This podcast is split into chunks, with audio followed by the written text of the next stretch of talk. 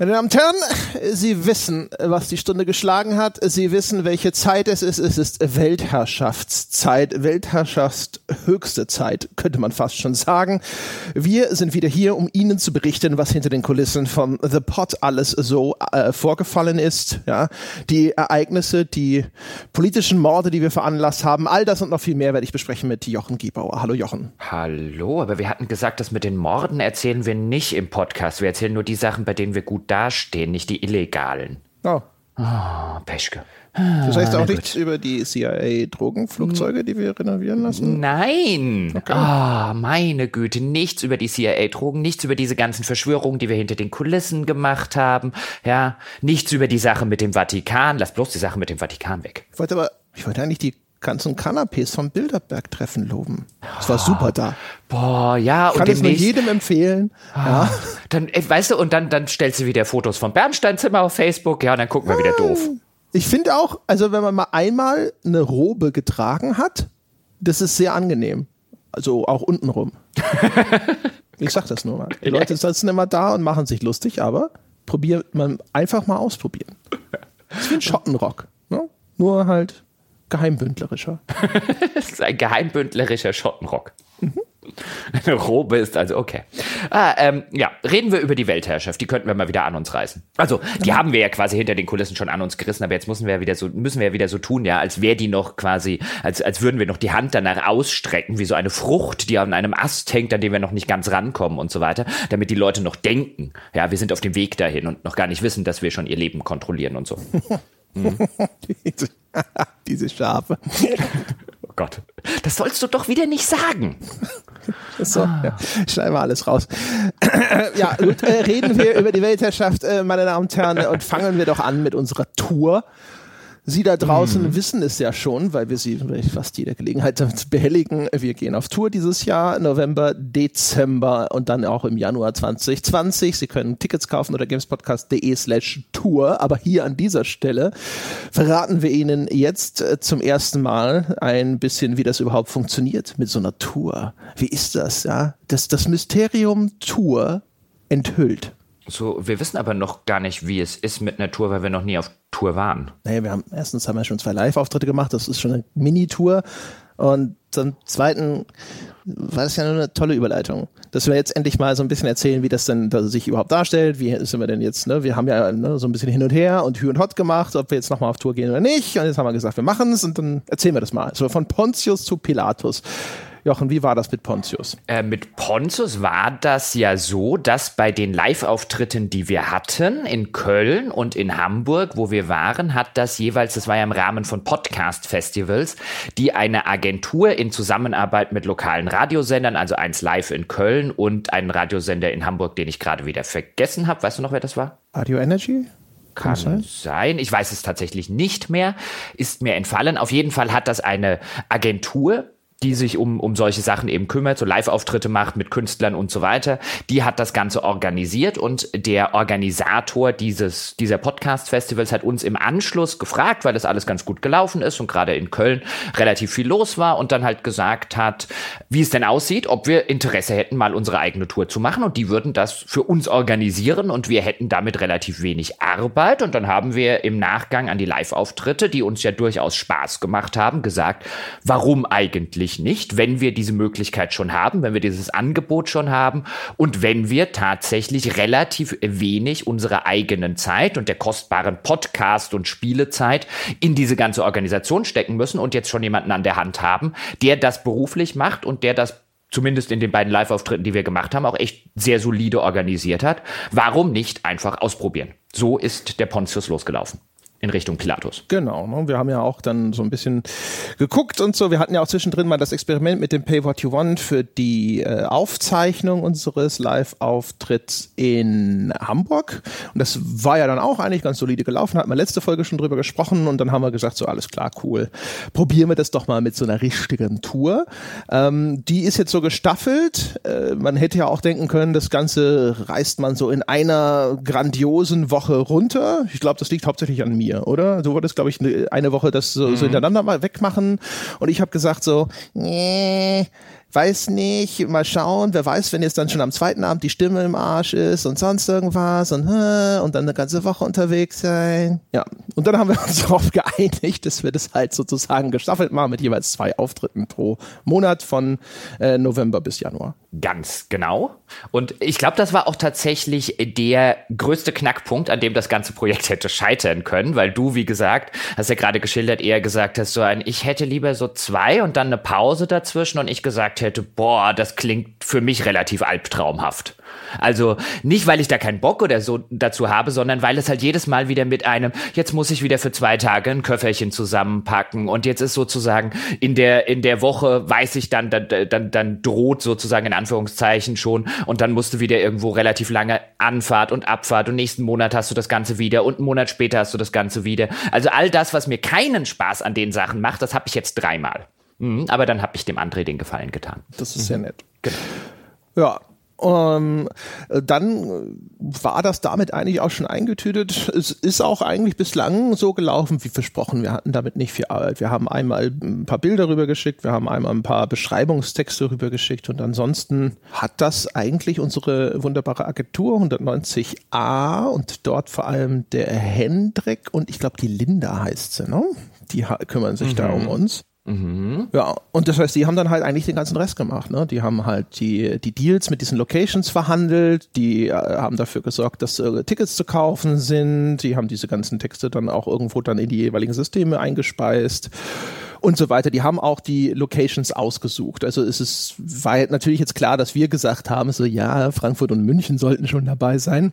Aber ansonsten haben wir halt gesagt, so ja, nimm halt das, was Sinn macht. Das heißt also diese Stationen Hannover, Essen, Dresden, Berlin, das ist eigentlich einfach auf Empfehlung der Agentur. Wobei wir zumindest bei Dresden gesagt haben, weil wir das schon das ein oder andere Mal gehört hatten, auch was Hörertreffen und so weiter angeht, dass ähm, das so ein bisschen ein blinder Fleck bislang auf unserer Landkarte war, einfach weil da halt auch keiner von uns wohnt in der Ecke, wo wir gesagt haben, so ein Auftritt in der, in der groben geografischen Ecke, da so Dresden, Leipzig, so ein bisschen die Ecke, das wäre tatsächlich auch ganz gut, weil wir da schon das ein oder andere Mal in Anführungszeichen jetzt Beschwerden gehört haben, kommt doch auch mal hier in die Ecke. Wir können euch ja sonst irgendwie bei so Hörertreffen und bislang auch die Live-Auftritte, die wir hatten jetzt in Köln und in Hamburg.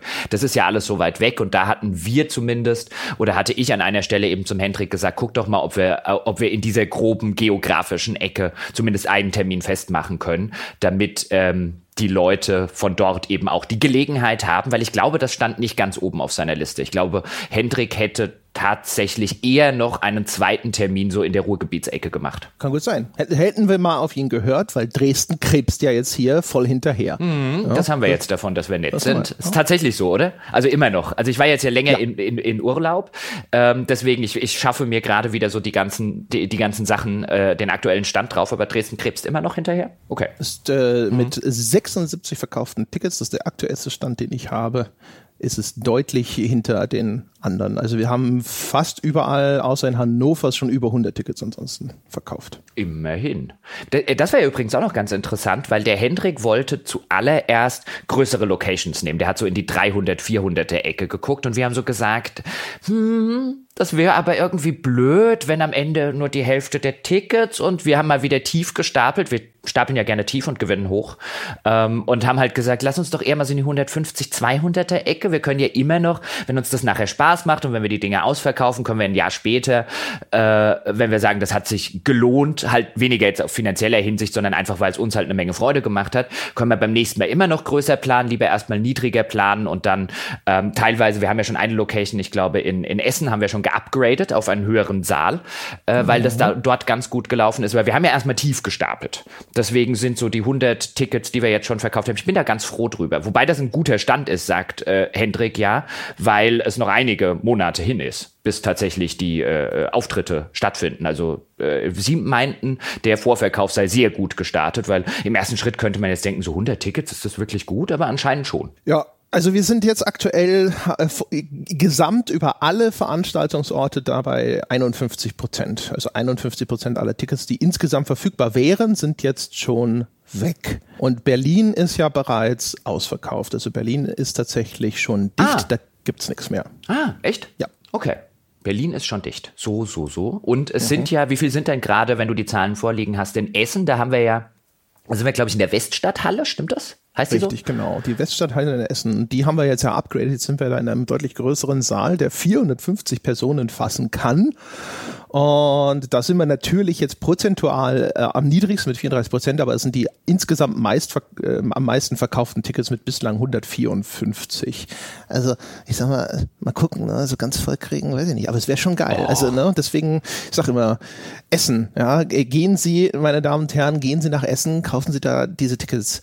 Wenn wir die auch nur drei Viertel voll kriegen, wäre es schon echt geil ach, die kriegen wir pickepacke voll. Ich habe am Hörerstammtisch, der hat ja vor einiger Zeit oder vor einigen Wochen, noch nicht lange her, in Darmstadt stattgefunden, gegen Ende meines Urlaubs. Da haben mir sehr viele Leute gesagt, also ich gehe jetzt auch mal davon aus, dass sie mich nicht irgendwie angelogen haben oder das nur aus Höflichkeit gesagt haben, sehr viele Leute gesagt, oh, und wir müssen ja noch Tickets kaufen. Für, in der Regel war es halt dann für Frankfurt, weil hier Darmstadt und die, die Leute halt aus der Ecke gekommen sind. Teilweise aber auch ein bisschen weiter angereist gewesen. Das gibt's ja auch immer beim Hörerstammtisch. Da freue ich mich dann immer ganz besonders, wenn Leute halt lange Reisestrapazen aus ganz anderen Ecken der Republik in, in Angriff nehmen. War wieder übrigens sehr, sehr nett. Also beim nächsten Mal, wenn Sie das hören, seien Sie mal dabei.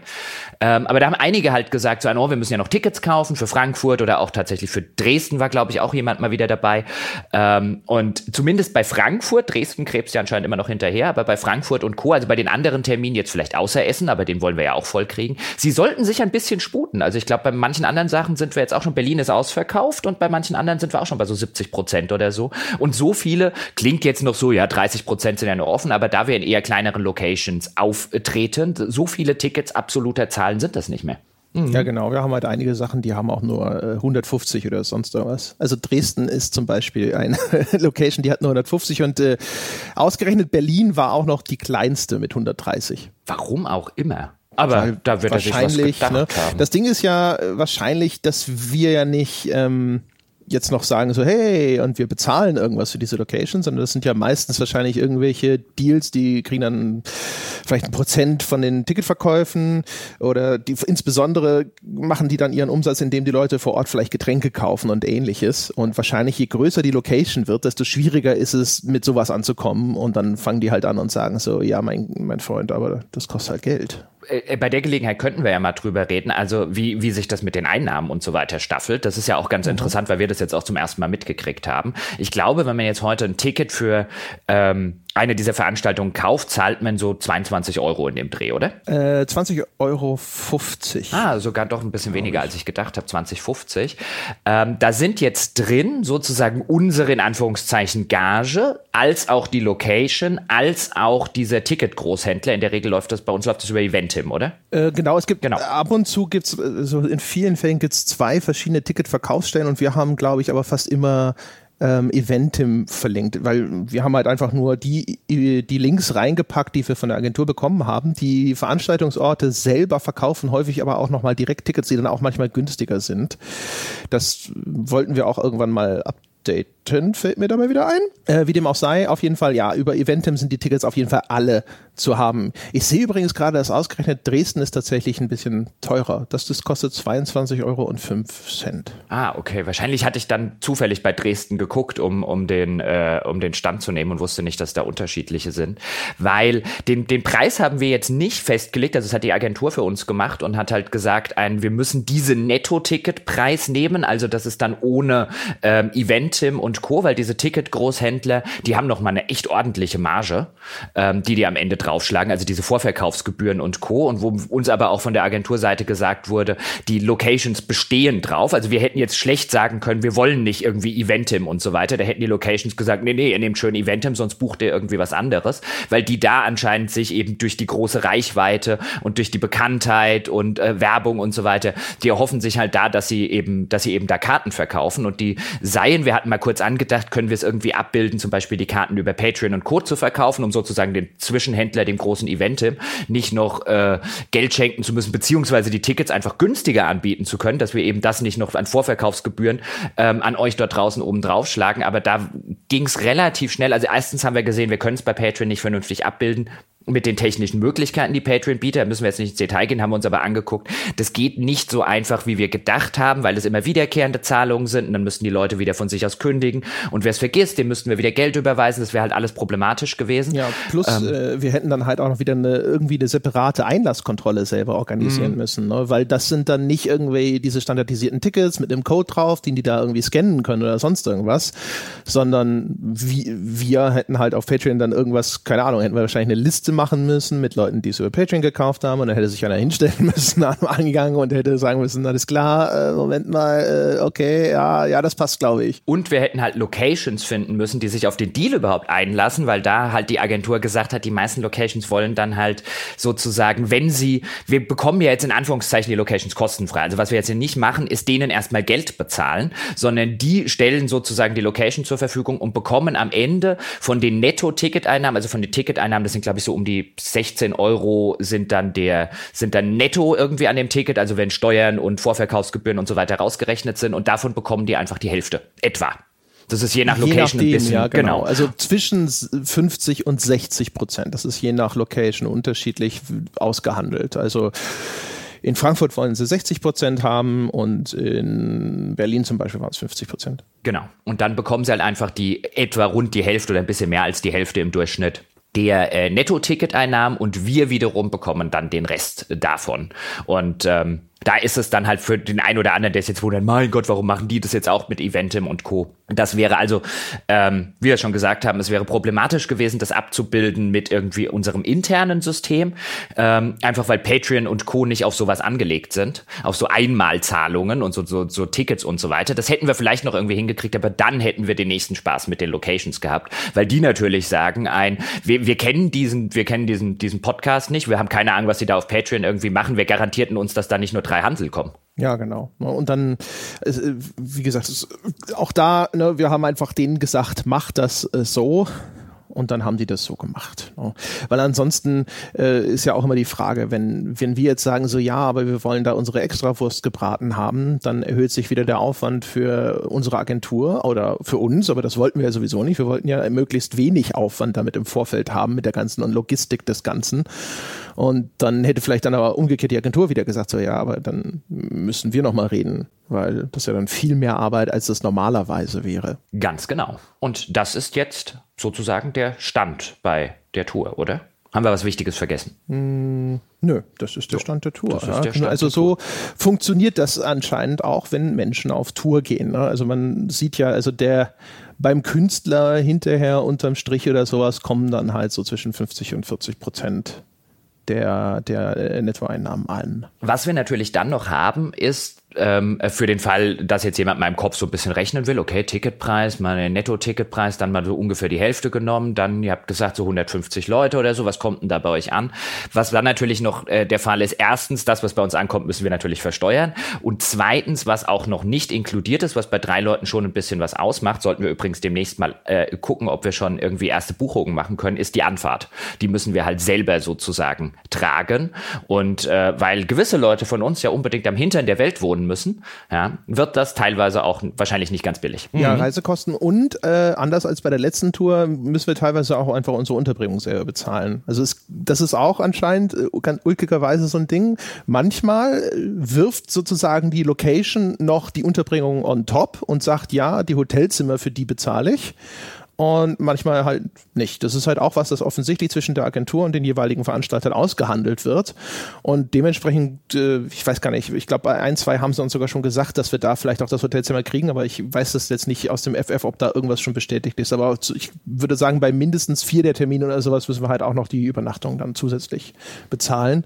Auch das bei drei Leuten äh, frisst in die ohnehin dann unterm Strich nicht so üppige Gage noch mal ein bisschen rein. Wobei wir da, glaube ich, Glück hatten. Also ich müsste jetzt auch noch nochmal die E-Mails durchforsten, was das genau gewesen ist, ähm, welche Locations. Aber ich bin mir ziemlich sicher, dass zum Beispiel in Frankfurt keine Übernachtung dabei ist, wo ich mir dann denke, ein, gut, da hätte ich sowieso zu Hause geschlafen. Also da ist es dann nicht ganz so schlimm, da müssen dann nur zwei Leute. Hm? Und vielleicht äh, lasse ich ja den einen oder anderen bei mir auf der Luftmatratze schlafen, mal gucken. Im Garten. Ja, wenn ihr, wenn ihr brav seid. Ah, der Seppe. Ja, der ist, der ist bestimmt, der ist, der, der macht nicht in die Wohnung oder so, der beißt nackt nicht am Teppich rum und so. Ja, du trinkst mir ja nur meinen Karamellkaffee weg. ja, ich nur, hab gehört, du hast jetzt auch Vanillekaffee gekauft. Erzähl das doch. Ich hab doch gesagt, nicht alles hier breit tragen, äh, breit treten und so. Ja, dann erzähl lieber die Sache mit dem Vatikan. Ja, na gut. Ich wurde auf dem Hörerstammtisch, wurde schon angemeckert, ja, dass du mich angesteckt hättest mit diesem komischen Kaffee. Mhm. Überzeugt nennt man das. Nee, angesteckt nennt man das. Das ist wie bei den Windpocken. es ist einfach nur, ja, ein gutes Argument, ja, setzt sich halt einfach irgendwann durch. Ich sag, das muss das Robert-Koch-Institut alarmieren. Da ist eine neue, eine neue ansteckende Krankheit. Sie breitet sich rasend schnell aus. Das ist grässlich. Ja. ja, aber das, das ist der Stand der Tour. Ich freue mich drauf und vielleicht fragt sich auch der ein oder andere, was macht ihr denn auf der Tour? Ja, das, wenn wir schon wüssten. Das finden wir doch dann alle an dem Abend raus. Wo ist denn da sonst die Überraschung? Ja, wobei ganz so schlimm wird es nicht werden. Wir werden uns schon ein Programm überlegen, aber hier auch nochmal in aller Deutlichkeit, weil auch da schon Fragen kamen durchaus per E-Mail und mich am Hörerstammtisch hat mich auch jemand gefragt, macht ihr immer was anderes oder macht ihr ein und dasselbe Programm, weil sich Leute gefragt haben, buchen Sie oder gucken Sie uns auf mehr als eine äh, Location tatsächlich? Und wer das machen will, der ist dazu natürlich herzlich eingeladen, aber ihr müsst, wir sind uns tatsächlich noch nicht sicher, wir haben noch nicht irgendwie im Detail ausgekaspert, was es ist, aber geht mal planungssicherheitstechnisch, damit ihr nicht enttäuscht werdet am Ende davon aus, dass unter Umständen dasselbe oder ein sehr ähnliches Programm äh, tatsächlich zweimal kommt. Weil es unter Umständen sein kann, dass wir nicht sechs eigenständige Programme auf die Beine stellen werden und können zeitlich, weil wir nebenbei noch den Podcast haben und weil es die Maxime ist, dass an den Tagen, wo wir dann irgendwie auf Tour gehen, also dass das sozusagen on top in unserer in Anführungszeichen Freizeit äh, passiert und das nicht vom regulären Podcast-Programm irgendwas wegnimmt. Genau. Wobei also mal schauen. Ne? Wir hatten ja zum Beispiel in Hamburg die, dieses äh, Stichwort Glücksrad und so und mal angenommen, wir würden sagen, wir machen das so ähnlich, dann wäre es zum Beispiel viel leichter zu sagen, ja gut, wir haben genügend Begriffe, äh, um dann zumindest jetzt, äh, sagen wir mal, jetzt, keine Ahnung, jetzt bei drei von sechs Tourdaten oder so mal irgendwie immer was Unterschiedliches zu machen. Aber das steht halt alles nicht fest. Deswegen ist es sehr gut zu sagen, gehen Sie mal davon aus, dass das vielleicht nicht so ist und so. Aber andererseits natürlich, ne, wer jetzt sagt, äh, die, äh, er will einfach alle, alle Tourdaten, ne, wie so ein Groupie quasi hinter dem Tourbus herfahren, niemand hält sie auf. Wir Aus, sowieso nicht. Nee, das, außer vielleicht die Tatsache, dass wir keinen Tourbus haben. Das vielleicht, aber vielleicht wir, so ein Flix, Flixbus. wir könnten ja einfach noch ein, was kann das kosten? Wir sind ja unter der Woche am Start. Auch da übrigens die Frage, die einige gestellt haben, warum macht ihr das denn unter der Woche? Das ist doch irgendwie doof mit der Anreise, weil wir noch nicht groß genug sind, damit solche Locations dann auch gerne mal sagen, ja, an unserem starken Samstag und Freitag nehmen wir die, von denen wir noch nie gehört haben. Ja, genau. Ich meine, genau, das ist logisch. Äh, wenn, das, wenn das der Tag ist, wo sonst der Laden vielleicht sowieso brummt, also voll ist und du sagst so, hey, wäre es nicht auch cool, wenn der Laden 50% voll wäre? ne? Ja, es ist halt vor allen Dingen wahrscheinlich eine Sache mit einem, äh, wir kriegen das ja immer wieder, selbst bei uns in der Branche und Co. mit, die ja noch relativ technikaffin ist und neuen Sachen aufgeschlossen, dass die Leute sagen, echt mit einem Podcast und so weiter, damit kann man Geld verdienen. Und dann bist du natürlich bei, bei solchen Sachen äh, nicht nur, dass die noch wahrscheinlich alle noch nie von Auf ein Bier und Co. gehört haben, sondern die werden wahrscheinlich auch denken, ach, jetzt wollen die hier, die wollen unseren Laden voll machen mit einem Podcast? Wenn jetzt die Essener halt mal aus ihrem Winterschlaf aus, aufwachen würden, ja, und diese Weststadthalle vollbomben könnten, das wäre bestimmt hilfreich. Ja, das ja, wäre das nächste Mal nur noch samstags. Das ist richtig. Wobei die Dresden, äh, wenn die Essener aufwachen, könnten sie die Dresden aber kurz aufwecken. Können auch einfach die ganzen Essener danach noch nach Dresden fahren. ja, oder so soll ja Wie sehr schön sein. kann das sein. Ich war da noch nie. Auf Dresden freue ich mich tatsächlich. So den Zwinger und so angucken. Ich war noch nie in Dresden. Mhm. Und das war so eine, deswegen habe ich so ein bisschen für Dresden tatsächlich lobbyiert und jetzt lassen mich die Dresdner im Stich, weil ich gesagt habe, weil so ein bisschen die Frage war Dresden oder Leipzig, habe vorher gesagt, so irgendwas in die Ecke, die grobe geografische Richtung wäre schon ganz nice und in Leipzig war ich schon ein paar Mal und da habe ich ein bisschen für Dresden lob lobbyiert, ja, und so dankt es einem Dresden. Danke Dresden. Mhm. Ja, tja. Ja. ja. Hätten wir mal Leipzig genommen. Hätten wir Leipzig genommen. Mhm. Das ist ja sowieso eine Metropolregion, ja, so Halle, Leipzig und so. Ja, Stattdessen Leipzig, haben wir, ne? Seitdem ihnen die Gamescom weggenommen wurde, hätten sie es ja auch verdient gehabt. Das ist richtig. Ist das eine Überleitung, eine Gerhard Dellingsche zu, was machen wir eigentlich auf der Gamescom? Äh, minimal, ja. Eine, eine, ein Nebensatz noch, äh, das mit dem Tour-Sponsor hatten wir ja mal angekündigt. Das wurde uns auch dankbarerweise mit überwältigendem Feedback genehmigt sozusagen von euch da draußen. Das läuft noch. Äh, seitdem herrscht ja da Funkstille. Das zieht sich einfach nur in die Länge. Es äh, sieht aber nach wie vor gut aus, dass das tatsächlich funktioniert. Erklär's doch mal kurz für die Menschen, die nicht ihre Patreon-E-Mails lesen. Die haben das vielleicht noch gar nicht mitbekommen. Okay, also äh, wir haben ja vor, die Tour sponsern zu lassen von einem einer Brauerei, ja, das sozusagen ein offizielles Tourbier gäbe und ähm, hatten dann halt auch gesagt, dass wir dann an den Stellen, wo wir in den kostenlosen, frei verfügbaren, nicht in den Bäckerinhalten, aber in den kostenlosen, frei verfügbaren Podcasts über die Tour sprechen, dass wir dann natürlich auch den Sponsor erwähnen, nominell dadurch dann also Werbung dort auftritt. Und deswegen haben wir uns das quasi vorher von unseren Bäckern mal genehmigen lassen via Umfrage, wo wir dann auf Steady und Patreon gepostet haben und die Leute gebeten haben, sie sollen doch einfach mal sagen, was sie denn davon halten. Und da hatten wir dann wirklich sehr eindeutiges Ergebnis. Ich habe die Prozentzahl nicht mehr im Kopf, das haben wir aber glaube ich schon irgendwo verkündet verkündet, äh, Forum oder sonst irgendwo. War auf jeden Fall wirklich, also 80, 90 Prozent in der Ecke, die damit einverstanden gewesen sind. Und das ist nach wie vor der Plan. Es sieht auch nach wie vor so aus, als dass das tatsächlich passiert.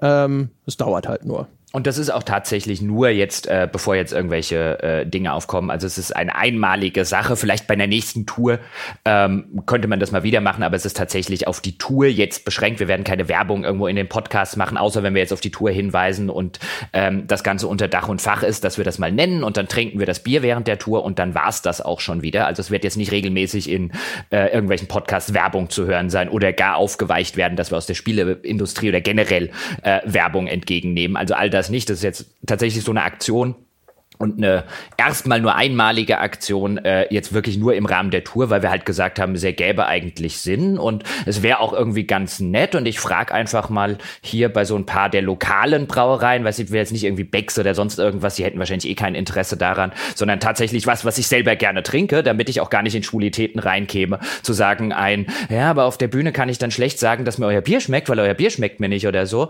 Ähm, und habe da einfach mal ein bisschen rumgefragt und so kam das zustande, weil ich gedacht, weil ich mir auch schon gedacht habe, das ist eigentlich, finde ich das persönlich, wenn geht ja um unsere Werte, finde ich das relativ äh, unproblematisch, aber trotzdem war es, glaube ich, eine gute Idee, einfach nochmal bei den Bäckern nachzufragen, weil manchmal sieht man selber ja was anders als die Menschen, die einem das finanzieren. Richtig. Jetzt können wir über die Gamescom sprechen. Ja, dann reden wir über die Gamescom. Die ist ja, wann, wann geht die dieses Jahr los? Äh, 20. 20. oder? 20. August geht es mit der Gamescom offiziell los. Und davor ist wie immer Entwicklerkonferenz noch, schon ab dem 18. glaube ich. Ah, okay. Ähm, also die Gamescom geht ja dienstags los, wobei es diesmal eine Abendveranstaltung montags gibt, wo auch schon äh, Weltpremieren angekündigt wurden im Rahmen dieser Show. Da bin ich ja dieses Mal drauf gespannt. Wir müssen ja Montagabend irgendwo die Show gucken. Es gibt ja äh, äh, Airquotes ähm, Pressekonferenz. Ich glaube, wir meinen beide das Gleiche. Also das ja, ist ja diese Pre-Show. Ja, ja, ja genau. Nur, Ne? Also ich glaube, glaub, oder? Oder meinst du diese Geoff Keighley Show? Ich muss noch mal genauer gucken. Das ist eine der Sachen, die jetzt, weißt du, frisch aus dem Urlaub und so weiter zurück, wenn wir das hier aufzeichnen. Ähm, okay. Ich bin noch, ich bin noch hier völlig am äh, vier Wochen auf Sendepause und wie ein U-Boot abgetaucht gewesen. Ähm, keine Ahnung, ist da jetzt mehr? Geplant. Ich habe jetzt noch nicht genauer geguckt, ich habe mich nur akkreditiert. Ich habe nur neulich gesehen, dass irgendjemand geschrieben hat, ja, es gibt ja dieses Jahr auch hier die äh, so eine richtige, richtige Pressekonferenz oder so, aber vielleicht war das das, ich vermute mal, dass das diese Show ja. ist. Genau, am Montagabend, also der, ja, die wird live gestreamt und ja so. Der ja. Organisator und Moderator der Game Awards und ist in den USA eine sehr bekannte Videospielpersönlichkeit als Moderator unter anderem auch für dieses Dorito Gate, aber eben auch für diese Game Awards und den haben sie jetzt eingeflogen, um hier auch so eine Gaming Show zu inszenieren. Und da sind, glaube ich, auch alle ganz aufgeregt. Zumal es dieses Jahr auch tatsächlich einige Weltpremieren geben wird. Das weiß ich sogar schon, weil ich Termine gemacht habe und da teilweise schon gesagt wurde, jetzt natürlich vertraulich ähm, unter der Hand ein, die, die und die Spiele werden bei uns gezeigt. Also es wird Weltpremieren dieses Mal auf der Gamescom geben und ich nehme an, dass die zumindest zum Teil von den Sachen, von denen ich, ich schon weiß, vielleicht wird es auch andere Sachen geben, die mich dann auch noch total erstaunen, dass die dann zumindest teilweise im Rahmen eben dieser Pre-Show vorgestellt werden und announced werden. Hm. Ist was hart Geiles dabei? Was hart Geiles bislang noch nicht schon Interessantes. Aber so, wenn du mich jetzt fragst, ist irgendwas dabei, wo ich äh, nackt um den Block renne und Juhu rufe, bislang noch nicht. Aber vielleicht in Unterhosen. Braucht's ja normal nur zwei Kölsch. nee, mindestens vier Kölsch. Du hast vergessen, wie winzig diese ja, Pfützen sind. Stimmt, ich muss auf die, die Glasgröße ja, nicht die Bindegröße nicht mit eingerechnet. Das ist, das ist, das war das Problem. Äh, ich bin, ja. ich bin tatsächlich gespannt. Also ich, äh, keine Ahnung, ob ich vor Ort irgendwie, ich nehme an, dass mein Ticket dann vielleicht auch für diese, als Presseticket für diese Pre-Show gilt. Wir haben uns noch nicht drüber schlau gemacht. Sie sehen das jetzt hier live sozusagen, meine Damen und Herren wie wir, wie wir das Ganze mit dieser Pre-Show handeln oder ob wir abends einfach ähm, sie zusammen irgendwo in einem Stream gucken oder ob wir sagen, ein, wir lesen das abends mal in der Zusammenfassung und gucken uns am nächsten Tag die Spiele in Persona an. All das steht noch in den Sternen. Wir sind auf jeden Fall vor Ort, schon am Montag reisen wir alle an und ich bleibe dieses Mal auch drei Tage. Die Kollegen, äh, Sie erinnern sich vielleicht, dass wir bislang es auf der Gamescom immer so gehandhabt haben, dass wir am Montag angereist sind, war noch ein Tag oder einen halben Tag auf der Entwicklerkonferenz, die André schon erwähnt hatte, und äh, waren dann dienstags auf dem Fachbesuchertag auf der Gamescom und sind Dienstagabends wieder heimgefahren und haben dort uns einfach ein paar Sachen angeguckt, auf das, wo wir Bock gehabt haben. Und diesmal bleibe ich. Äh, die Kollegen handhaben das so, also André und Sebastian und ich bleibe noch zwei Tage länger. Einmal, weil ich wegen der Deck 13 Geschichte und das Search 2 hinter den Kulissen Geschichte ein bisschen da am Messestand rumlungern möchte und vielleicht noch ein paar O-Töne einfangen möchte.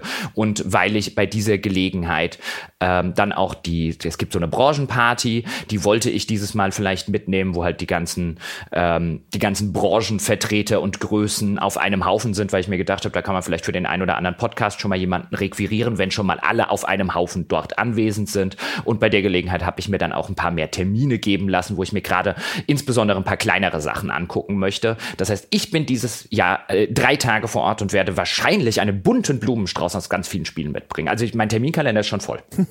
ja, sehr schön. Ja, also bei mir und Sebastian ist es ganz klassisch. Wir kommen am Montag und wir gehen am Dienstag. Genau. Und ja, also zumindest, ich bin mir halt noch nicht, also ich kann jetzt, werde jetzt wenig sagen, weil ich mir jetzt nicht hinter jedes Ding geschrieben habe, ob ich das schon sagen darf. Das ist, äh, weißt du, nicht, dass das Spiel am Ende noch nicht announced ist, nicht, dass ich jetzt aus Versehen sage.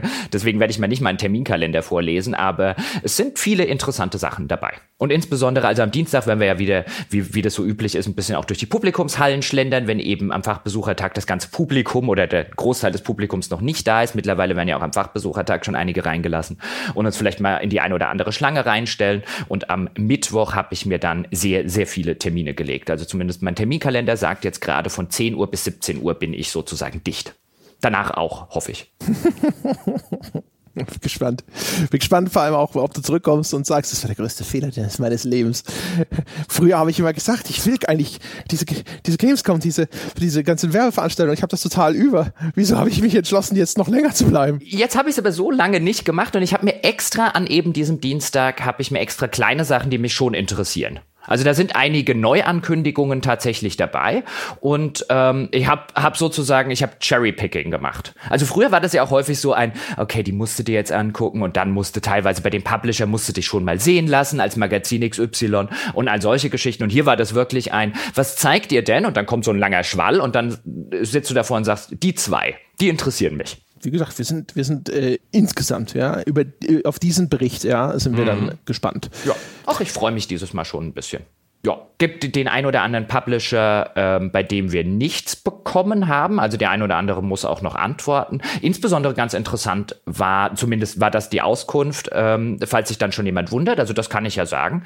Ähm, bei EA gab's, haben wir keine Termine bekommen.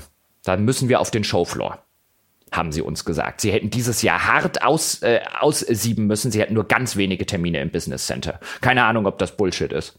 Vielleicht mögen die uns auch nicht. Vielleicht ja, haben sie auch hart ausgesiebt. Ja, genau.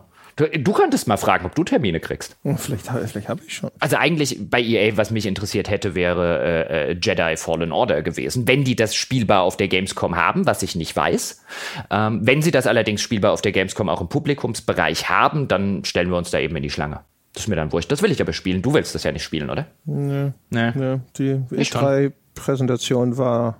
Äh, äh. Ja, da waren wir uns. Also ich fand sie ja besser als du und vor allen Dingen ist das so ein Fall von, ich will das jetzt mal spielen. Vielleicht, es sah aus wie was, was jetzt nicht irgendwie weltbewegend aussieht, aber was einfach ganz nett und fluffig zu spielen sein könnte. Ich bin da gespannt drauf. Mal gucken, dann stelle ich mich halt in die Schlange. Das ja auch. Das ist ja die originäre Gamescom Experience. Ja, das werden wir auch durchaus das ein oder andere Mal bestimmt haben. Aber ihr habt ja auch zumindest den ein oder anderen Termin euch für Dienstag auch schon ausgemacht. Genau, ja. Mhm. Mal gucken, also wie, wie, viel Zeit überhaupt noch zum Schlange stehen bleibt und so. Oh, also. Das kriegen wir schon hin. Und diesmal, diesmal, es ist aber auch ganz interessant, also ähm, äh, wenn ich jetzt so drauf gucke, auf, äh, sowohl auf meinen Terminkalender, der hier neben mir liegt, als auch generell so, wer ist denn dort und was wird denn dort gezeigt, man merkt schon, dass dieses Jahr echt ein ziemliches saure Gurkenjahr ist generell. Haben wir ja bei der E3 schon beobachtet, sehen wir jetzt auch so ein bisschen bei der Gamescom. Klar, es wird bestimmt noch die ein oder andere Ankündigung geben. Ich erwarte jetzt aber nicht, ähm, am Ende passiert es, aber ich erwarte jetzt nicht, dass irgendwie Sony noch ein, ein riesengroßes äh, neues, keine Ahnung. Und jetzt Last of Us 2 erscheint übrigens noch im November. There you go. Oder so irgendwie was rauszieht. Also viele. Hier ist die PS5. Fangt auf! Ja, genau. Also viele, du siehst halt gerade so bei, ich sag jetzt mal, wenn du dir das Sony-Line-Up zumindest das, was bekannt ist, anguckst oder auch Microsoft und Co., du siehst halt vielfach ein, das ist das Übergangsjahr und nächstes Jahr kommen die neuen Konsolen. Hallo Death Stranding. Death Stranding, ja. Kommt das dieses Jahr noch? Das kommt dieses Jahr. Echt? Mhm. Also das ist ja eher euer Spiel. Also das ist ja eher so ein André und Seppe-Ding. Ja, aber, ja. Oh. Also es gibt schon, das Ding ist halt, es gibt halt echt viele Spiele, also normal viele zumindest, äh, wo ich sage, das finde ich interessant. Aber ja, es ja. gibt halt wenig, wo ich denke, uh, uh, uh, das ist ja mega geil. Sondern ja, ist eher so, dass, ja, vielleicht wird's geil, aber ich weiß nicht, mal schauen. Ja, es ist halt, finde ich, im Vergleich zu den, wir haben halt echt zwei fette Jahre hinter uns, wenn man, wenn man sich halt einfach anguckt, was in den Jahren qualitativ hochwertiges alleine nur im AAA-Bereich released worden ist. Und jetzt sieht man halt gerade bei den großen Publishern, dass dieses Jahr, ähm, natürlich planen die auch so. Ich meine, die wussten schon längst vorher, wann, wann die neue Konsolengeneration an den Start geht. Und dann planst du halt nicht äh, just sozusagen da noch irgendwie dein Pulver zu verschießen, sondern dann schiebst du es wahrscheinlich eher noch ein Jahr rüber und hast dann halt einen Launch-Titel oder machst schon mit den, mit den, mit den weit besseren Technik, technischen Spezifikationen und so weiter weiter. Und das äh, äh merkst du halt. Also jetzt im Vergleich zu den fetten Jahren. Die fetten Jahre sind vorbei, aber sie kommen hoffentlich nächstes Jahr wieder. Ja, genau. Außerdem eine neue Konsolengeneration bedeutet ja auch immer, dass dann diese Research and Development Kosten bei den Publishern hochgehen. Ne? Wenn dann werden irgendwelche technischen Teams drauf angesetzt, dass sie diese Konsolen-Hardware sozusagen auseinandernehmen, die Engines auf dieses neue Ding äh, anpassen und so weiter und so fort. Äh, und das umgekehrt führt das aber dann dazu, damit die Bilanzen irgendwie dann trotzdem hübsch genug aussehen, dass dann auch sehr viel ausgesiebt wird. Also bevor bevor eine neue Konsolengeneration an den Start geht, sind gerne auch mal dann wieder so ein paar Entlassungswellen bei äh, größeren Publishern, weil dann wird halt so ein bisschen ausgesiebt und ausgedünnt, dann zieht sich der Markt noch mal kurz so ein bisschen zusammen, weil ja am Anfang auch die installierte Basis dieser Konsolen noch nicht so groß ist und äh, weitet sich erst danach dann wieder sukzessive aus. Und das merkt man halt auch an der Veröffentlichungspolitik. Apropos, machen wir mal weiter, bevor das jetzt zur Sonntagsfolge wird. was gibt es noch? Was gibt es noch? Was habe ich denn hier auf der Liste stehen? Achso, wir könnten hier mal so ein bisschen Haus Keeping und Cleaning machen. Ganz kurz als Announcement, seit dem Juli jetzt schon haben wir, wie auch schon angekündigt, das Gehalt von Sebastian erhöht. Der ist nur gerade nicht da, um hier äh, zu jubeln, sondern der hat ein paar Tage Urlaub. Ähm, auf, wie viel, du hast das ja gemacht, ich war im Urlaub. Nicht, dass ich wieder was Falsches sage. 600. Genau. Warum sage ich was Falsches? Weil ich unsere Steuer, äh, also unserer Lohnbuchhaltung, äh, bevor ich noch in Urlaub gefahren bin, die falsche Zahl genannt habe. Ich trottel. Das ist ja vielleicht auch einfach nur, ne, wie hast du ja auch gedacht, so, was soll's, ja? Geben Sie ihm halt 10.000 Euro. ja, genau. Ich weiß nicht, es war so ein, so ein, so ein Brainfart. Genau, auf 3.600 Euro. Das nur der vollständig und transparent halber, weil wir das ja mit den Gehältern und Co. immer so gehandelt haben. Der Sebastian jubelt also schon seit einem Monat über mehr Geld. Hat er sich auch verdient, oder? Müssen wir, können wir jetzt ja zugeben, er ist ja nicht da. Wenn er verspricht, es nicht anzuhören, dann würde ich sagen, ja. Ja, aber der Sebastian hört ja nicht unsere Podcasts. Ja, wenn er, ja. wenn er also nie, nie hört, kann ich ja äh, tatsächlich, äh, ne, also mit wirklich mit Nachdruck, ja. ja. Stimmt, aber ja, jetzt können wir ja, jetzt, jetzt kann man das ja mal so sagen. Also er hört es ja nicht und so. Ja, ja, das hat er sich schon verdient. Der ist echt schon richtig gut. Das ist ein Goldstück. Ja, schon, so ein bisschen. Das wäre, was würden wir nur ohne ihn machen? Ach, jetzt übertreiben wir es. Ja, am Ende hört das doch oder so. Ja. Er ist schon echt der, äh, der geilste, aber ja. darf er nicht erfahren. Nee, das ist also das die Sache mit dem Vatikan. Also das, ne? Ja, also das, ja, das bleibt zwischen uns. Wir verlassen uns da auf ihre Diskretion. Ja, was soll schon passieren bei, keine Ahnung, 20.000 Leuten oder so, die das hören? What could possibly go wrong? Es sind aber es sind jetzt 20.000 vertrauenswürdige Leute, die ja, Geheimnis für sich behalten können. Es sind tolle Leute. Sind genau. Die, genau, sind die besten Leute der Welt. Ähm, genau, damit hätten wir diese, diesen Teil von meiner Liste abgearbeitet. Was gibt es noch?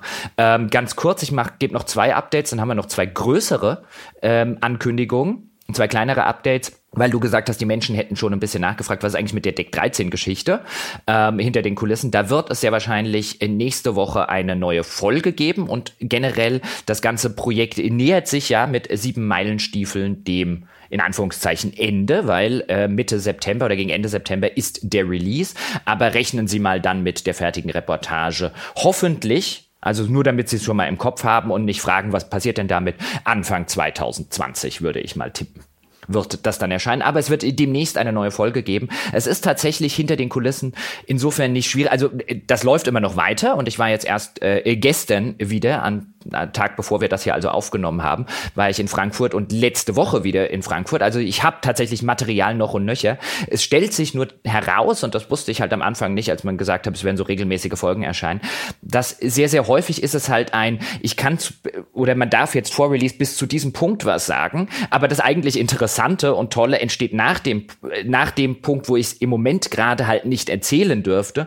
Und dann sitze ich halt immer so ein bisschen da und denke mir, erzählst du es bis dahin, aber dann kann so ein bisschen bisschen ein, ein falscher Eindruck vielleicht entstehen, weil man eben nicht den ganzen Kontext präsentieren kann. Und das finde ich immer so ein bisschen unangenehm. Und dann tendiere ich eher dazu zu sagen, nee, dann packen wir das alles in die fertige Reportage, damit eben die Leute auch den vollständigen Kontext und die vollständigen Informationen kriegen und halt nicht nur ein Teil davon, der dann halt vielleicht auch aufgefasst werden könnte als ein, oh, jetzt stehen sie aber in einem besonders tollen Licht da oder sonst irgendwelche Geschichten.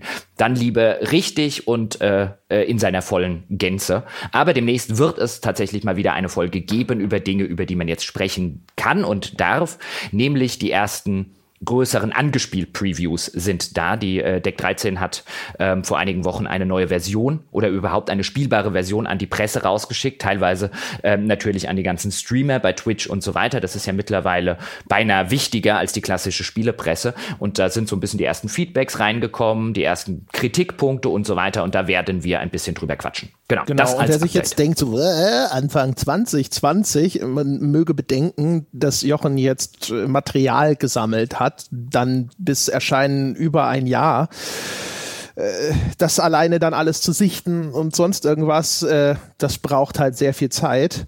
Ich habe über 50 Stunden Audiomaterial. Das heißt also, ne, alleine das wird sehr, sehr viel Zeit verschlingen und dann muss man natürlich auch immer einrechnen, dass er das äh, mindestens anderthalb Monate vor sich herschieben wird, um dann in totale Panik zu verfallen und äh, drei Monate in einem Bearbeitungskoma das Ganze fertig zu machen. Äh, ja, ja, man, woher kennst du mich? So gut. das ist schlimm. Wollte den Leuten nur äh, erklären, wie das im Journalismus halt normalerweise typischerweise abläuft. Und was noch dazu kommt, also was ich gerne auch hätte im Rahmen dessen, ist halt dass zumindest schon meine erste Einschätzung äh, da gewesen ist. Also erstens, ich will das nicht jetzt pünktlich zum Release rausmachen, vor allen Dingen, weil ich halt auch mitkriegen will, was ist denn so, die, was ist denn das Feedback auch intern beim Entwickler auf das Feedback zum Release? Verkauft sich das Ding zum Beispiel gut oder verkauft sich das eher bescheiden oder eher so mittelmäßig? Ähm, wie sind die Reaktionen drauf? Ist hinter den Kulissen? Ich weiß ja jetzt zum Beispiel noch nicht, also ich glaube nicht, dass es passiert, aber es ist ja im Bereich des Möglichen, ähm, theoretisch jetzt einfach sowas reingeworfen. Also jetzt nicht denken, oh mein Gott, das sind jetzt Insider-Informationen oder sonst irgendetwas, aber es könnte ja theoretisch sein, dass das zum Release total verbuggt ist und dass die halbe Geschichte sich dann dazu darum drehen könnte, ja, wie sie wie sie panisch versuchen, das Ganze zu fixen oder so. All das weiß ich jetzt ja noch nicht, deswegen lasse ich mir da durchaus einen Zeitrahmen ähm, ein bisschen näher offen und äh, äh, kündige das rechtzeitig an. Nicht, dass die Leute eben denken, ein, jetzt ist das Ding seit einer Woche raus, wo ist denn hier die, wo ist denn hier die Doku? Ja. Morgen früh auf meinem Schreibtisch. Mhm. Genau. Ähm, äh, zweites Update von meiner Front, weil ich mich da so ein bisschen drum kümmere, ist die Merchandising-Geschichte, über die haben wir ja im Rahmen der Tour auch insbesondere schon das ein oder andere Mal gesprochen, dass wir da jetzt mittlerweile in, in, in Verhandlungen und im Quatschen mit einem Anbieter sind, der also ein bisschen T-Shirts, Tassen und Co. anbieten könnte. Da reden wir ja mehr oder weniger seit der ersten Weltherrschaftsfolge äh, drüber. Und ich habe tatsächlich, das Update ist, dass es da noch kein Update gibt. Das ist ein bisschen eingeschlafen in der Zwischenzeit. Ähm, auch die Kommunikation und ich habe es sehr weit oben. Ja, wäre ich jetzt ein, einer dieser Menschen, die Ausdrücke wie in Medias Res oder so benutzen, würde ich jetzt sagen, ich habe es mir auf Wiedervorlage gelegt. Aber da ich nice. solche Ausdrücke nicht benutze, ähm, sage ich jetzt einfach, ich muss da morgen ein bisschen telefonieren. Ganz oben auf deiner To-Do? Nee, oben auf meiner To-Do-Liste, das sage ich zu Dingen, die ich garantiert nicht machen werde. Ist es, ist es ein äh, High-Priority-Task? Ist das nicht, heißt, bedeutet das das nicht? Also zu sagen, es ist weit oben, also es ist ganz oben auf meiner To-Do-Liste ist doch eigentlich ein Ausdruck für, ich mache das nicht, oder? Keine Ahnung. Es ist, es ist ich, sowas, ich denke nicht in diesen Kategorien. Okay, also, also ist es ganz oben auf meiner To-Do-Liste. Nein, ähm, das, das wird, also da ist das Update auch da, weil die einige, einige Leute schon gefragt haben, wie sieht's denn damit aus? Da ist das Update schlicht und ergreifend, dass es im Moment noch kein Update gibt, aber sehr hoffentlich in der nächsten Weltherrschaftsfolge. Das steht tatsächlich weit oben auf meiner Agenda. Wunderbar. Na dann, dann steht, das ist ja nicht das Einzige, das auf deiner Agenda steht. Punkt, Punkt, Punkt. Ist das wieder so eine, uh, du bist aber heute hier, die Überleitungen sind stark in dir. Die Überleitungsfee hier. Ja, hm? oh Gott, äh, wieder ein Kaninchen aus dem Hut gezogen. ein, ein Delig aus dem Hut. Ähm, ja, was auch noch auf meiner Agenda steht, ist, und was ich jetzt auch endlich so ein bisschen announcen kann, weil es ein ähm, in einem fortgeschrittenen Stadium ist, ist ähm, das Grimme-Institut, bekannt aus Funk und Fernsehen, hat mich, die haben so eine kleine äh, äh, Sparte, die sich, die sich Grimme Game nennt, also die, die wildern jetzt sozusagen, langsam aber sicher, auch ähm, in Gestalt von dem äh, Benjamin Strobel, der jetzt dort fest angestellt ist, auch im, im Spielebereich und wollen sich da Spiele kulturell und Co. ein bisschen breiter aufstellen und hatten mich gefragt, ob ich ihnen beratend und auch teilweise mitarbeitend zur Seite stehe bei einem Dossier über den Spielejournalismus, das auf der Webseite des Grimme veröffentlicht werden soll. Da hängt auch noch eine Veranstaltung ähm, in äh, NRW, im, äh, in Essen, genauer gesagt. Da sind wir wieder in Essen, in der Zeche Zollverein, im November namens ähm, Next Level. Das ist so eine kleine regionale ähm, nordrhein-westfälische Spielemesse. Da werde ich und wir werden dort als, als Podcast, als The Pod auch im Rahmen eines, eines Panels auftreten. Dazu aber dann später mehr. Das ist noch alles in den Planungsstadien. Stadien. Diesen November, das überschneidet sich dann auch nicht mit der Tour. Das hängt dort mit dran, aber im Kern geht es darum, dass ein Dossier, ein mehrteiliges Dossier über Spielejournalismus, über mehrere Themenfelder, die mit dem Spielejournalismus zusammenhängen, auf dem, auf der Webseite des Grimme veröffentlicht wird. Das sind nicht nur Texte, sondern das sind teilweise auch Podcasts. Der André zum Beispiel steuert einen Podcast zusammen mit. Ich weiß nicht, kannst du schon announcen, was du da vorhast? Lass uns warten, bis es im Sack ist. Okay. Aber der André, den habe ich natürlich direkt gefragt zum Thema ähm, die Popularität von Spiele-Podcasts und gerade Crowdfunding und so weiter, ob er dort einen Podcast dazu beisteuern würde. Und das macht er. Also es erscheinen nicht nur Texte. Ich habe die ein oder anderen ähm, bekannten Autorinnen und Autoren aus dem Spielekosmos gefragt. Da wird nach der Gamescom wird der Auftakt ähm, äh, planmäßig dieses Dossiers erscheinen. Die ersten Beiträge dazu, unter anderem ein kleiner Beitrag von mir, so ein kleiner historischer Abriss über die Geschichte des Spielejournalismus, der hoffentlich spannender wird, als ich ihn jetzt gerade announced habe. Und dann wird in verschiedenen Themenkomplexen und in verschiedenen Themenblöcken werden ganz verschiedene Facetten des Spielejournalismus, so moderne Herausforderungen, Probleme, die der Spielejournalismus hat und so weiter, aus unterschiedlichen Ecken und Enden beleuchtet werden. Da äh, wirke ich beratend und teilweise ähm, Autoren vermittelnd und Themen beratend und so weiter ein, ein, ein wenig mit. Da wird bestimmt auch der ein oder andere interessante Podcast daraus resultieren. Ist es, ist es crossmedial? Ja, wir haben halt, also ich war im, äh, im Mai war es, glaube ich, schon, da haben wir grundsätzlich geredet oder im Juni, Mai, Juni irgendwo in der, in der, in der Ecke war ich in Marl, da sitzt das Grimme-Institut und dann haben wir so ein bisschen drüber gequatscht, was könnten wir denn in dem Rahmen machen und könnte ich mir vorstellen, dort ein bisschen so als, als Consultant sozusagen mitzu, ähm, mitzumachen und da haben wir ein bisschen drüber geredet und dann, da kamen wir halt relativ schnell so auf die Idee ein, wenn wir so über neue Formen des Spielejournalismus sprechen, wie zum Beispiel jetzt Videos oder Podcasts und so, dann bietet es sich halt auch an, dass man ein Video oder einen Podcast dazu macht und eben keinen Text. Deswegen Macht weniger Cross. Bitte? ein Spiel, so ein, so ein kleines Flash-Game, Videospieljournalismus? Nee, wobei wir drüber, also eine der Ideen, die wir gemacht haben, so im Rahmen eben dieser diese Next-Level-Veranstaltung, was könnte man dort machen, wenn wir so einen Tag, so einen Raum hätten, wo wir mit Vorträgen und Panel-Diskussionen und so weiter arbeiten können. Eine Idee war tatsächlich, ob man dort so einen so einen, ähm, äh, äh, so einen Entwicklerwettbewerb, die gibt's ja. Wie heißen sie doch gleich? Ich komme gerade nicht auf den Namen. Game Jam. Wo, genau, so, ob man so einen Game Jam über den Spielejournalismus macht und quasi als Themengebiet den Entwicklern vorgibt, ähm, zu sagen, macht mal ein Spiel über Spielejournalismus und guckt, was am Ende rauskommt. Das war eine geil. der Ideen. Wieso macht ihr das nicht? Äh, das war einfach nur reingeworfen. Also keine macht Ahnung, vielleicht es. machen wir das. Macht es, ist gut. Ja, wir haben noch über das Programm, ja, über das Programm haben wir noch nicht geredet, aber das war eine der Ideen, die ich mal so äh, reingeworfen habe. Wir könnten doch so einen Game Jam machen und dann sollen die mal, ich keine Ahnung, wie ich mir ein Spiel über, von einem Spieleentwickler über den Spielejournalismus vorstelle, aber in meinem Kopf ist es cool. Deswegen ist es geil. ich will sehen, was dabei rauskommt.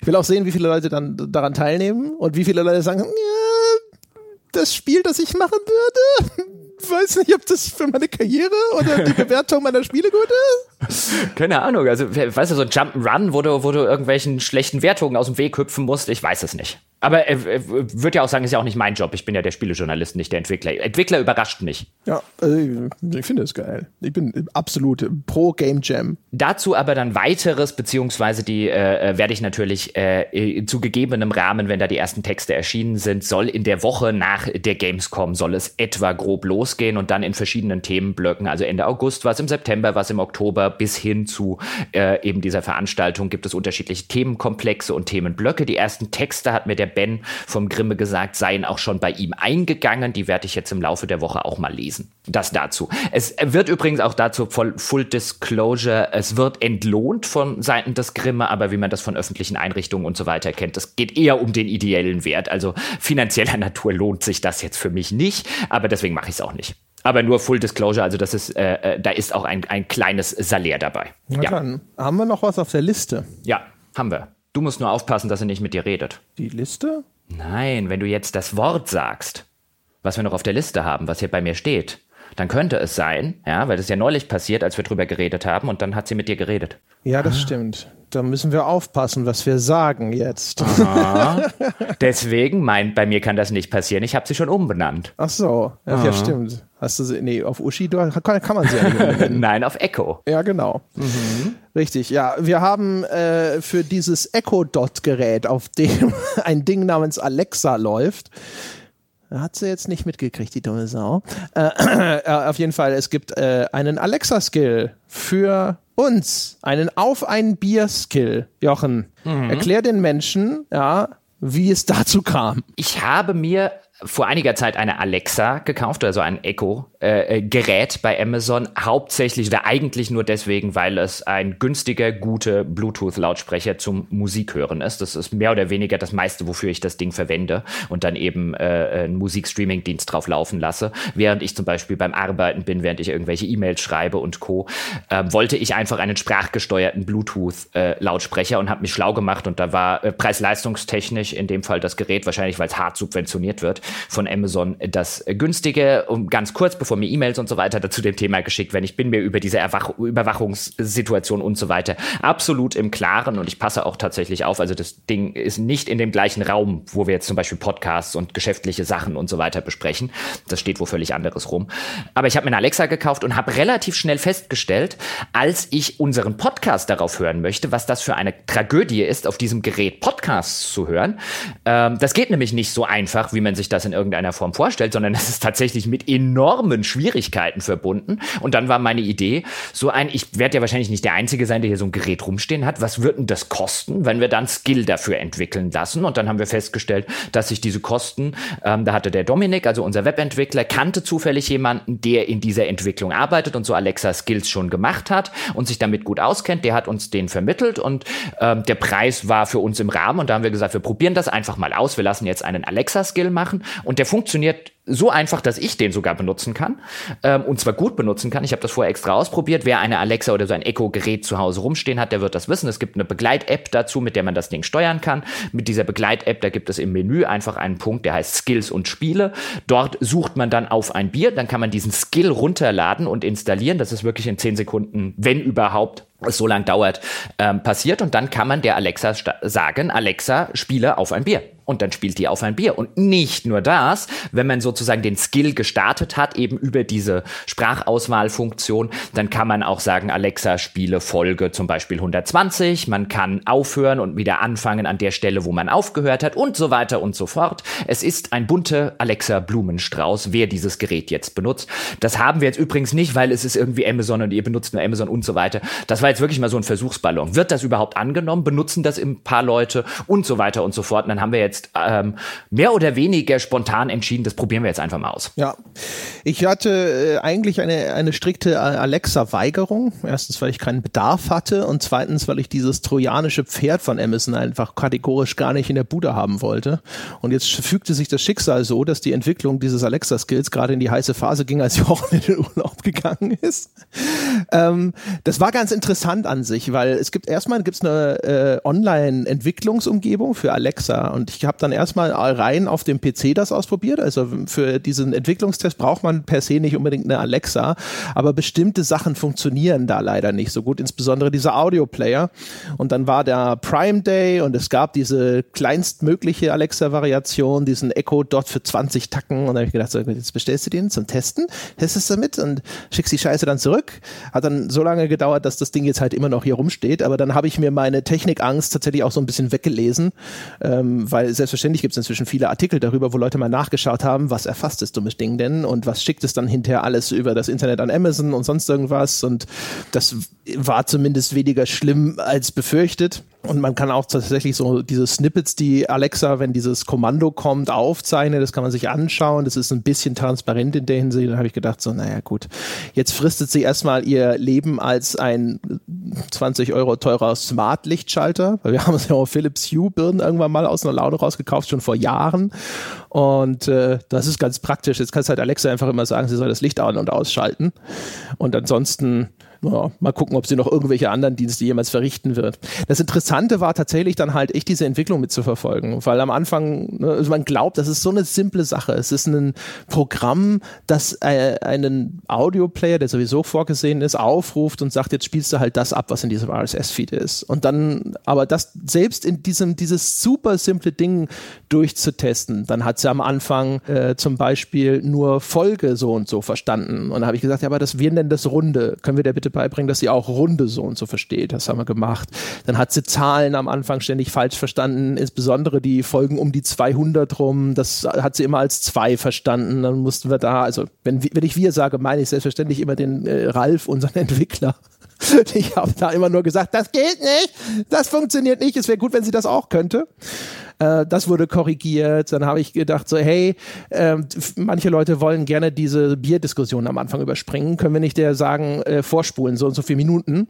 Das kann sie jetzt auch, aber es braucht eine ziemlich komplizierte Syntax. Man muss ihr jetzt sagen, starte auf ein Bier. Das ist sozusagen das Kommando, das diesen Skill aktiviert.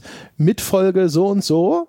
Und vorspulen fünf Minuten und dann macht sie das. Und es liegt aber daran, dass offensichtlich diese, dieser Zugriff auf, auf diesen Audioplayer aus dem Skill raus selber nicht mehr möglich ist, weil es halt entsprechend eingeschränkt ist von dem, was Amazon mitliefert. Das heißt, man muss quasi diesen Skill komplett neu aufrufen mit diesem Parameter, damit man diese Vorspulfunktion aktivieren kann und deswegen ist die Syntax dafür jetzt so kompliziert.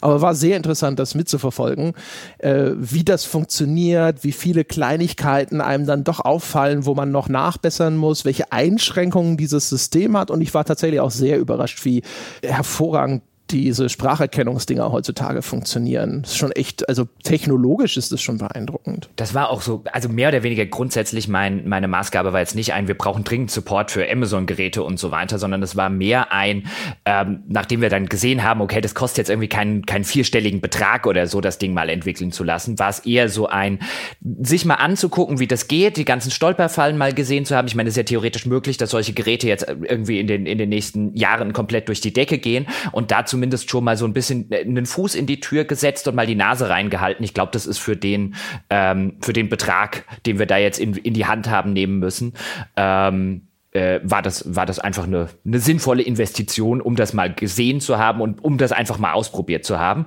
Und der Skill ist jetzt sozusagen in einer, also bei uns intern sagen, würden wir jetzt sagen, in einer Beta-Phase. Meine Damen und Herren, wenn Sie dieses Gerät, ein solches besitzen, probieren Sie ihn mal aus und lassen Sie uns wissen, wie er funktioniert. Ein paar Kinderkrankheiten hat er noch. Teilweise sind die auch feed-bedingt, nämlich die ersten Folgen sind nicht drin.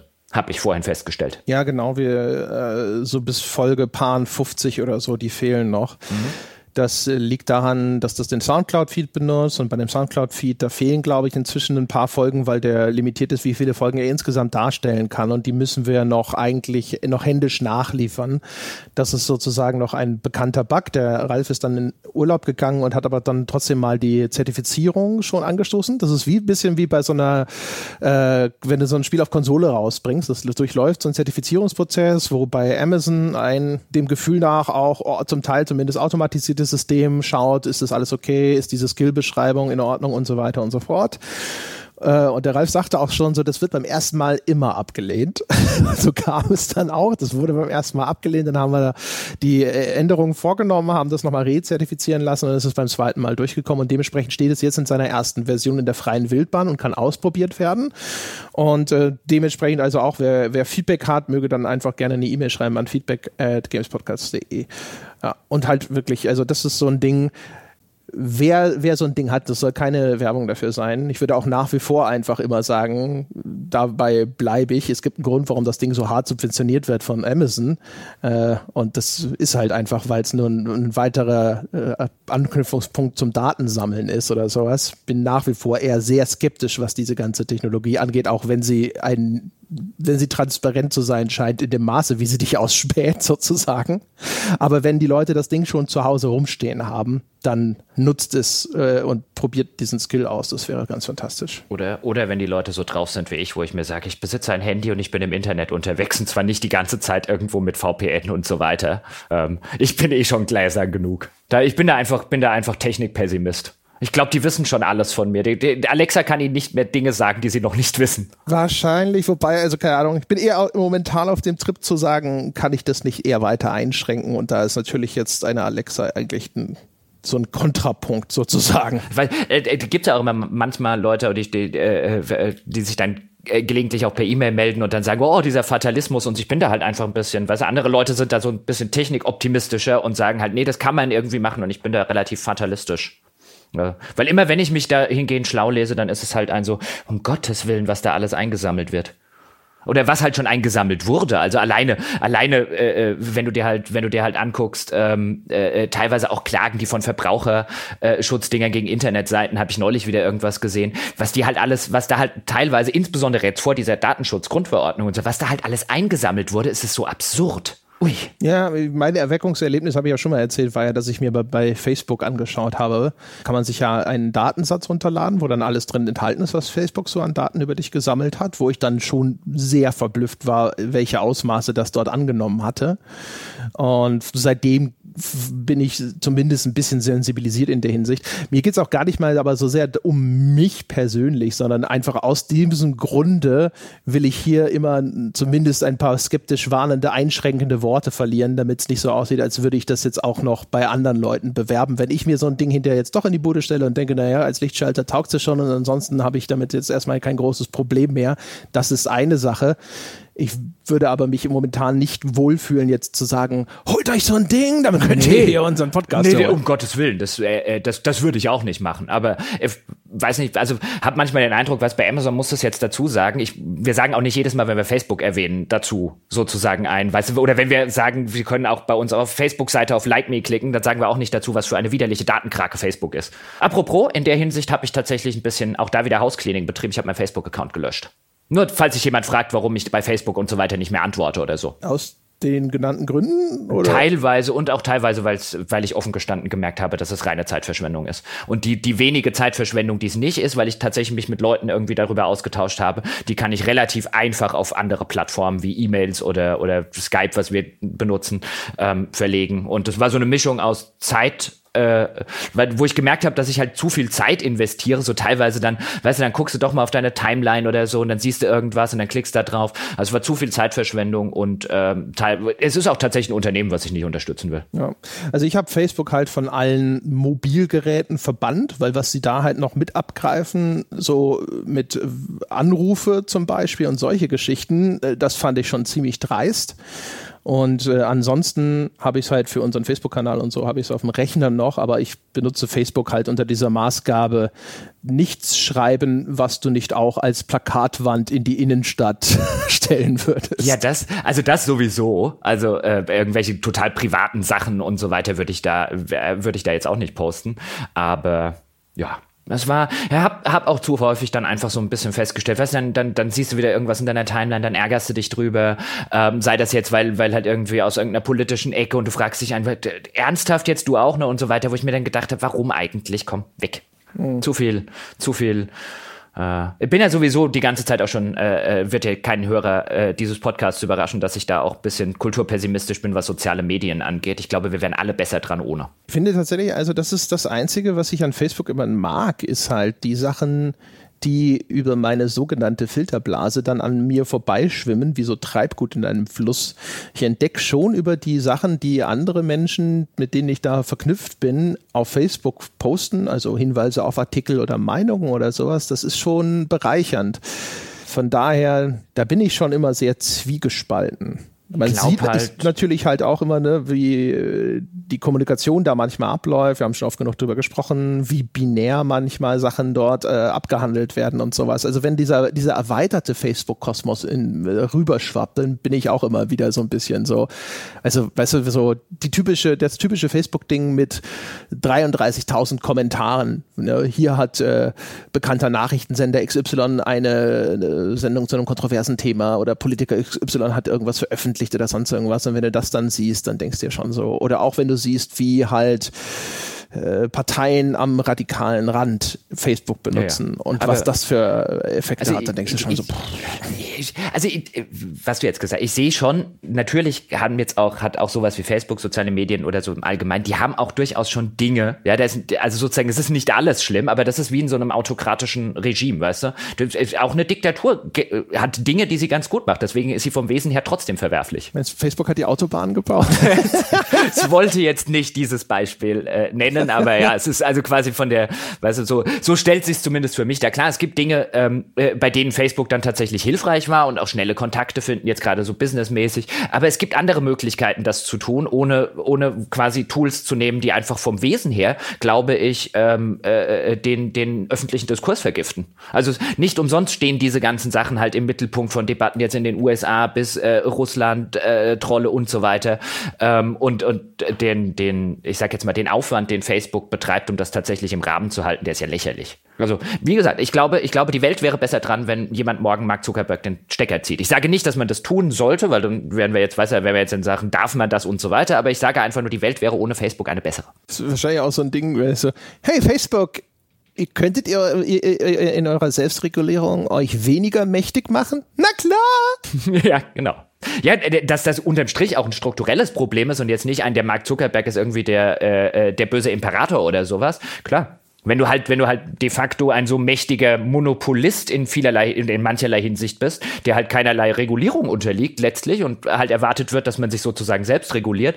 Also wann hat Selbstregulierung bei so einer großen Krake je funktioniert? Ich meine, es funktioniert ja schon bei Staaten nicht. Wie gesagt. Also, also außer, außer weißt du, äh, an, an äh, so eine große Macht, weißt du, die halt, weißt du, deswegen gibt's ja Gewaltenteilung und so weiter. Aber jetzt kommen wir zu weit ab. Moderieren Sie mal ab und wir machen weiter im Text. Ja, also meine Damen und Herren, hier so viel äh, für den Kulturpessimismus, der in Ihrer Woche noch gefehlt hat. Vielen Dank fürs Zuhören.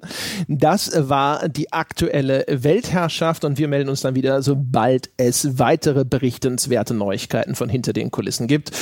Euch da draußen vielen Dank, insbesondere natürlich denen, die uns unterstützen und bis zum nächsten Mal.